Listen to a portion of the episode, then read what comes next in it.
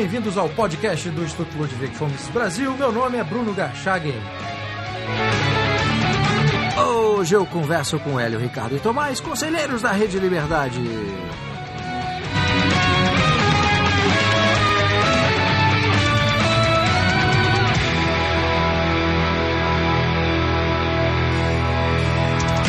Sejam muito bem-vindos, Hélio, Ricardo e Tomás. Obrigado, Bruno. Valeu, Bruno.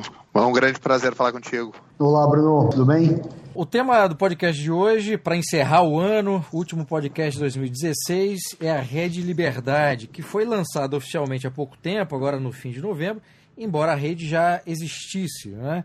No Brasil hoje há vários institutos liberais, libertários, etc. Eu queria começar então por você, Ricardo, você que é do Conselho de Gestor. Por qual razão se decidiu criar essa rede, considerando que há vários institutos aí pelo Brasil? Percebo que a intenção primordial dessa rede é a gente conseguir uh, concentrar esforços aí na difusão, propagação das ideias liberais, né? Seguidamente temos aí iniciativas isoladas que acabam acontecendo apenas regionalmente, né? Às vezes até palestrantes que vêm de fora. Então a ideia é que possa haver uma comunicação mais, uh, mais afinada entre todos os institutos e grupos de estudo que, que estão aí espalhados Brasil afora. Hélio, você poderia dizer alguma coisa? É, eu acho que uma, uma coisa importante é que a gente já tem muitas organizações de extrema competência e cada uma na sua área de atuação. E não tem, eu acho, um esforço concentrado para a gente efetivamente impactar políticas públicas, que no, no fundo eu considero que o nosso grande objeto de estudar, defender a liberdade é efetivamente construir um Brasil mais livre. E para isso a gente precisa impactar políticas públicas. Uh, para que a gente tenha maior êxito nesse projeto nosso, uh, eu acredito que a rede ajuda a gente a, a conseguir isso. Então, uh, a gente coordena os membros da rede de forma descentralizada, porque não tem CNPJ, não tem estrutura. A gente efetivamente precisa persuadir os membros a navegar um projeto comum. Né? É, e para que a gente consiga divulgar melhor esse projeto, qualquer que seja, e ter um impacto efetivo entre formadores de opinião, imprensa, etc., de tal forma que a gente consiga impactar políticas públicas. Eu acho que essa que é a ideia. Você gostaria de fazer algum complemento, Tomás? Acho que é um pouco do que o Eric colocou, só complementando, acho que é um pouco essa questão do impacto em política pública e um pouco do aumento também do impacto das nossas ideias na mídia como um todo, né? Acho que a gente tem que começar a colocar e tentar pautar um pouco mais isso na sociedade também. Se me permite, Bruno, a gente também tem uma visão que eu acho bastante inspiradora.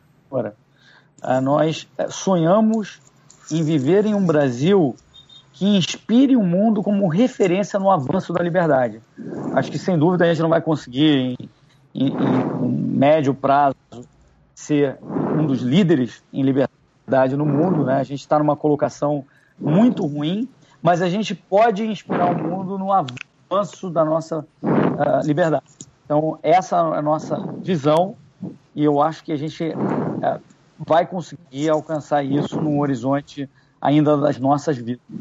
Além do lançamento oficial da Rede Liberdade, o que, que ficou decidido nessa reunião de São Paulo? Vocês tinham uma pauta de trabalho, projeto já para o ano que vem? Nós uh, havíamos estabelecido, estabelecido como tema primordial, tema para trabalho aí no, no biênio 16-17, a questão da privatização da Petrobras, uh, privatização dos Correios, privatização do Banco do Brasil e, e da Caixa Econômica Federal e aí, então, nesse, nesse último encontro, acabamos optando por concentrar esforços na questão da privatização dos Correios, né? como um tema para uh, direcionar todas essas uh, todas as, as, as, medidas da, da rede, né? Todas.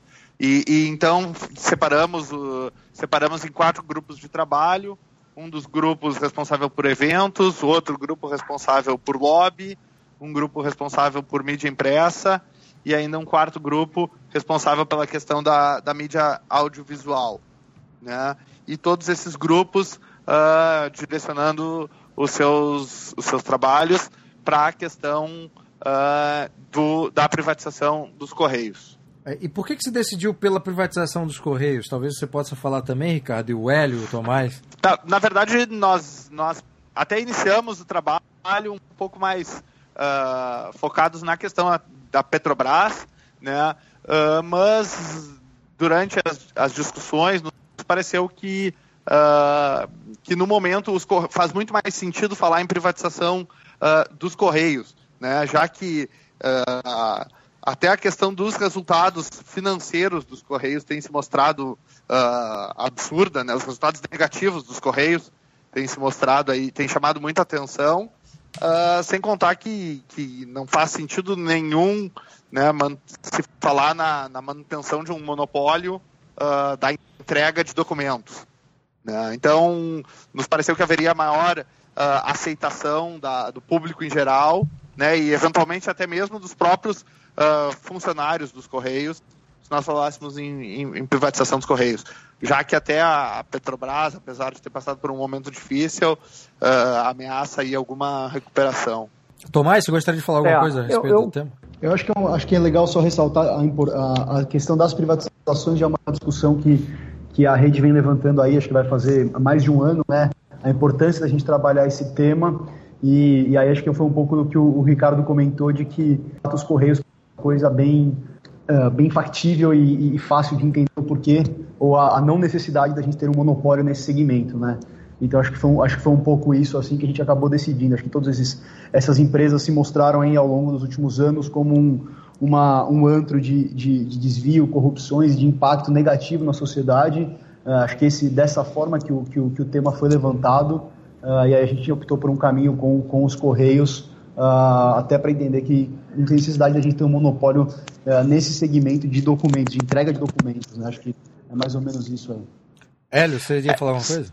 Eu concordo, é exatamente o que o, que o Tomás e o Ricardo dizem, complementaria o seguinte, os Correios, eles têm, ao contrário das outras estatais que a gente mencionou, um monopólio por lei que realmente proíbe que se entregue documentos pequenos, inclusive contas, né? contas a pagar, contas de luz, telefone, etc.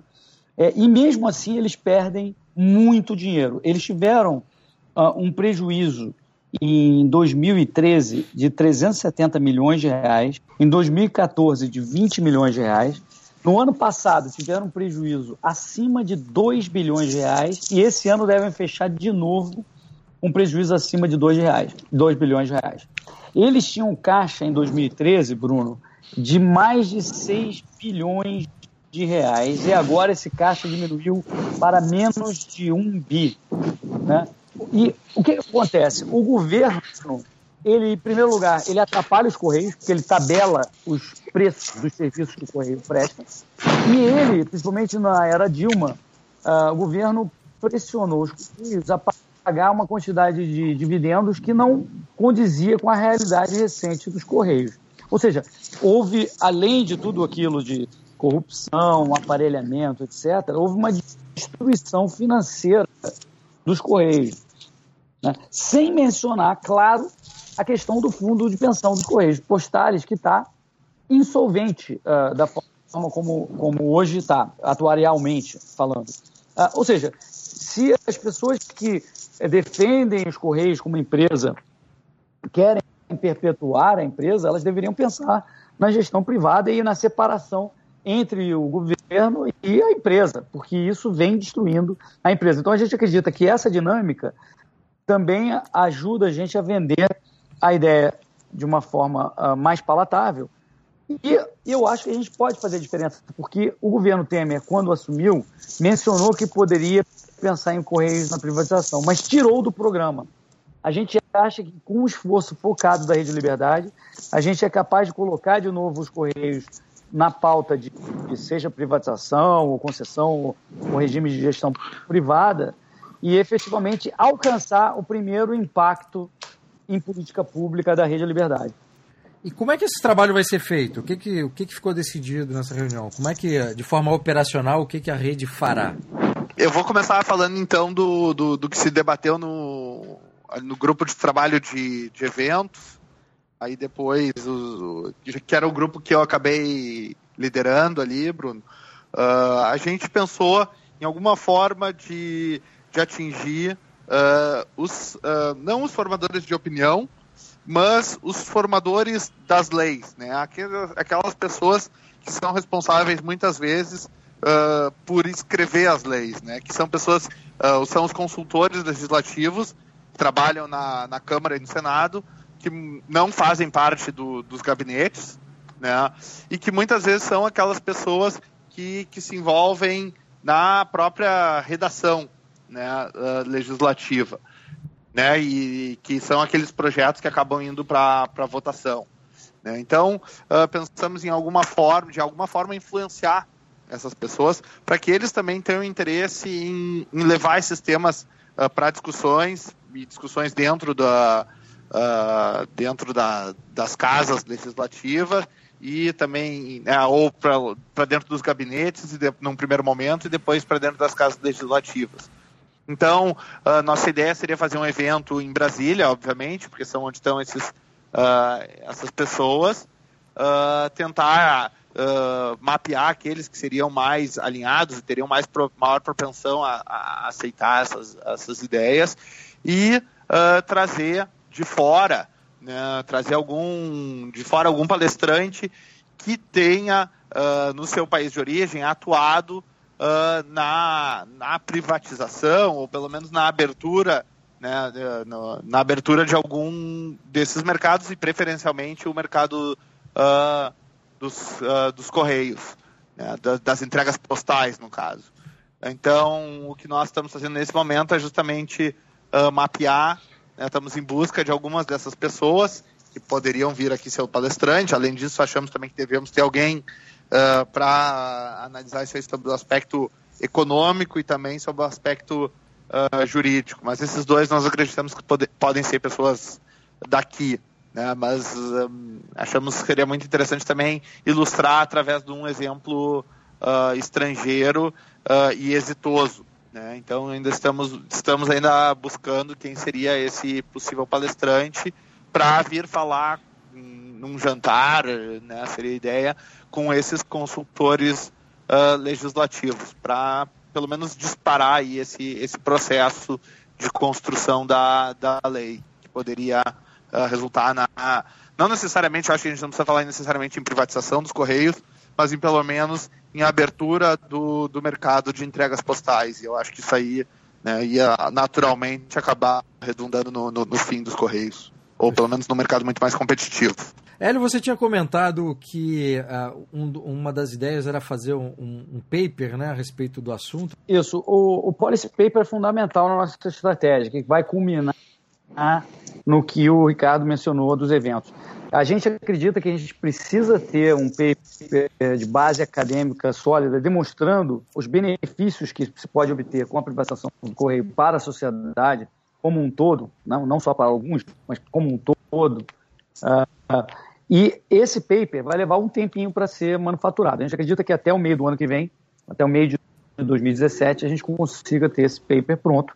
E de posse desse paper, a gente pode fazer, então, um approach com a mídia e os eventos que o Ricardo mencionou e conseguir efetivamente uh, começar a vender a pauta de uma forma mais prática. Porque você sabe que os legisladores eles precisam ter subsídios para defender os seus projetos de lei.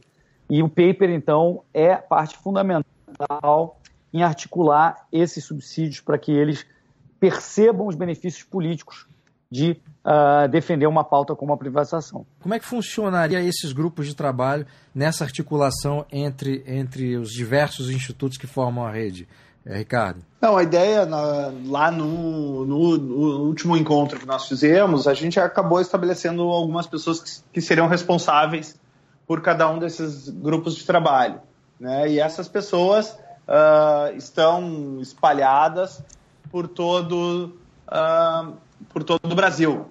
Né? Então, essa é um dos uh, desafios né, que, a, que a rede vai enfrentar, mas é também, eu acho que, parte do, do, do, do nosso trabalho. Né? Juntar esforços uh, desses grupos e dessas pessoas que estão espalhadas por, por todo o Brasil.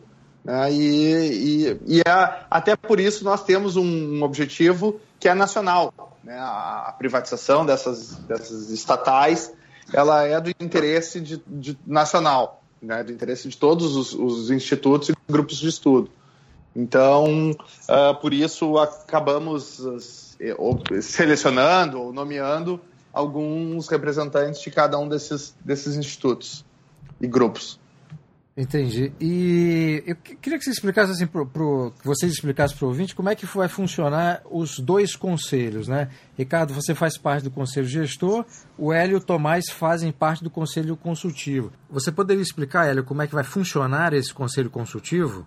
O conselho consultivo, Bruno, é um conselho mais estratégico e ele ah, no, nosso estatuto, que é muito simples, tem uma folha, o, o estatuto, o Conselho Consultivo tem uma missão importante não só na estratégia, mas também em determinar uma mudança de quórum para aprovar novos institutos, por exemplo. É, é, se o Conselho Consultivo uh, concorda, uh, um eventual instituto entrante uh, é preciso obter apenas 50% mais um dos votos da Assembleia, ao invés de 75% de entrada. Então, o Conselho Consultivo, além de apoiar o Conselho Gestor, é, cobrar o Conselho Gestor e definir estratégia geral, tem algumas qualificações é, e funções específicas conforme o estatuto. Então é um, é um conselho um pouco mais estratégico nesse sentido, de direcionamento. Ricardo, você poderia falar do conselho Como... gestor? Sim, sim, eu acho que né, se a gente pensar no, numa empresa, aí o, cons, o conselho consultivo é o conselho como nós conhecemos, né? E o conselho gestor é, digamos, o, o CEO, o corpo né, de diretivo da empresa, é o responsável uh, pelo, pelo dia a dia da rede. Né? Óbvio que o nosso dia a dia não é tão dia a dia assim, ainda, né, ainda temos muitas coisas para realizar, né? E, mas, por exemplo, quando nós temos um evento como o Dia da Liberdade de Impostos, ou né, o Dia do Shopping sem impostos, uh, isso aí fica a cargo do, do conselho gestor. Né? Esses, é, esses grupos de trabalho que nós estamos conduzindo, que nós estamos criando, uh, né, eles também dependem de uma, de uma coordenação que vai partir do, do conselho gestor, né, ficando sob responsabilidade do conselho consultivo nos, nos direcionar mais, né, nos, eventualmente nos aproximar de algumas pessoas uh, que podem uh, nos abrir portas ou nos apresentar para outras pessoas, né? mas é um, o conselho uh, gestor ele é aquele que, que funciona obviamente na gestão, mas no, no, dia a dia da rede, né?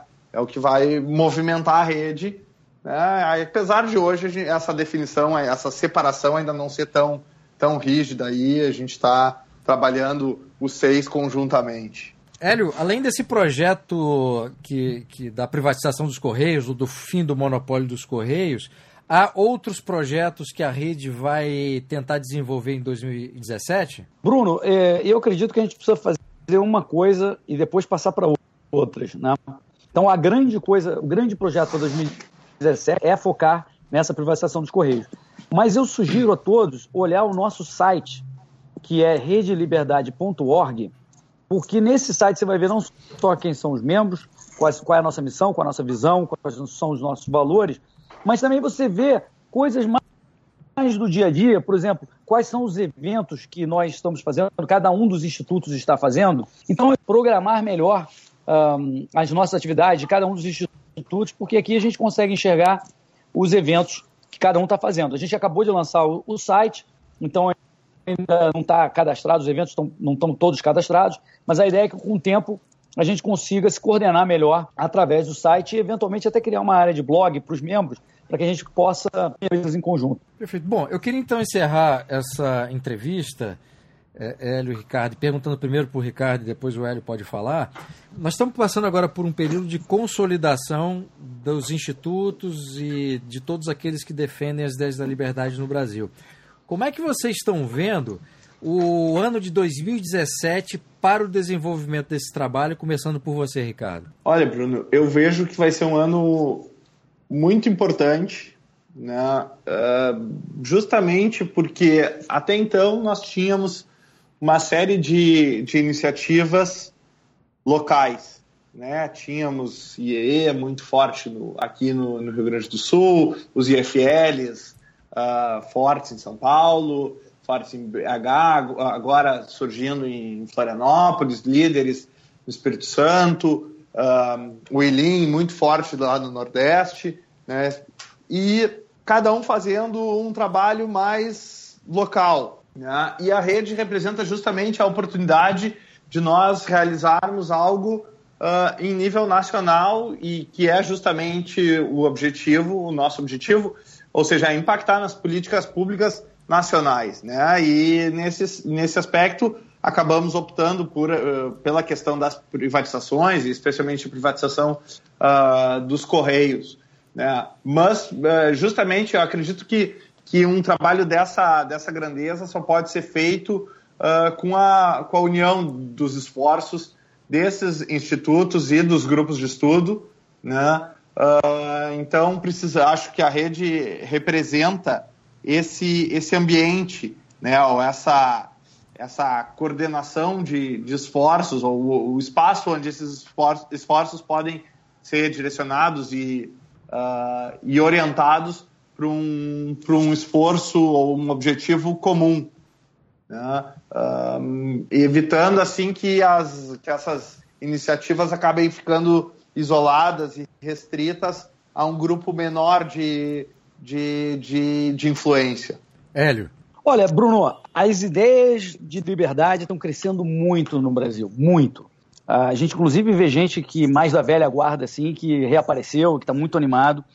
Nossas ideias estão contaminando a imprensa pouco a pouco, estão contaminando a política pouco a pouco, contaminando, inclusive, políticos da velha guarda, que começam a ter um discurso que muitas vezes soa uh, bastante familiar para nós que estamos envolvidos com as ideias liberais. Então, acredito que 2017 é um, é um ano que vai ser transformador. Porque a gente agora tem ideias que são consideradas mais charmosas e a gente é capaz de alavancar nesse crescimento e na aceitação das nossas ideias. Eu acho que em 2018 a gente pode colher os frutos já na política, porque eu acho que faz parte de a gente mudar o Brasil, mudar as regras do jogo, mudar as leis eventualmente lá na frente mudar a Constituição. E eu acho que em 2018 a gente vai começar, já tem um ou outro representante nosso, sem dúvida, no Congresso, em várias assembleias legislativas e municipais ao redor do Brasil, mas eu acredito que a gente vai começar a aumentar rapidamente a nossa participação. Então 2017 é um ano transformador e de preparação para essa nova fase em que a gente efetivamente sai um pouco né, da Torre de Marfim continua com a Torre de Marfim de produção de ideias, mas sai um pouco dela para efetivamente impactar a cultura, que é fundamental, impactar política pública. Perfeito, senhores. Muitíssimo obrigado pela entrevista. Vou estender aqui o agradecimento ao Tomás, que infelizmente caiu por conta da nossa conexão. Da nossa, não, da dele, né? Mas é mais um problema que a gente enfrenta aí de infraestrutura aí no Brasil. E então fica o agradecimento ao Tomás, você, Ricardo, Hélio, muitíssimo obrigado pela entrevista e parabéns aí pelo trabalho individualmente que vocês realizam e mais especificamente da rede. Valeu, Bruno. Um grande abraço. Abração, Bruno. Obrigadão. Obrigado.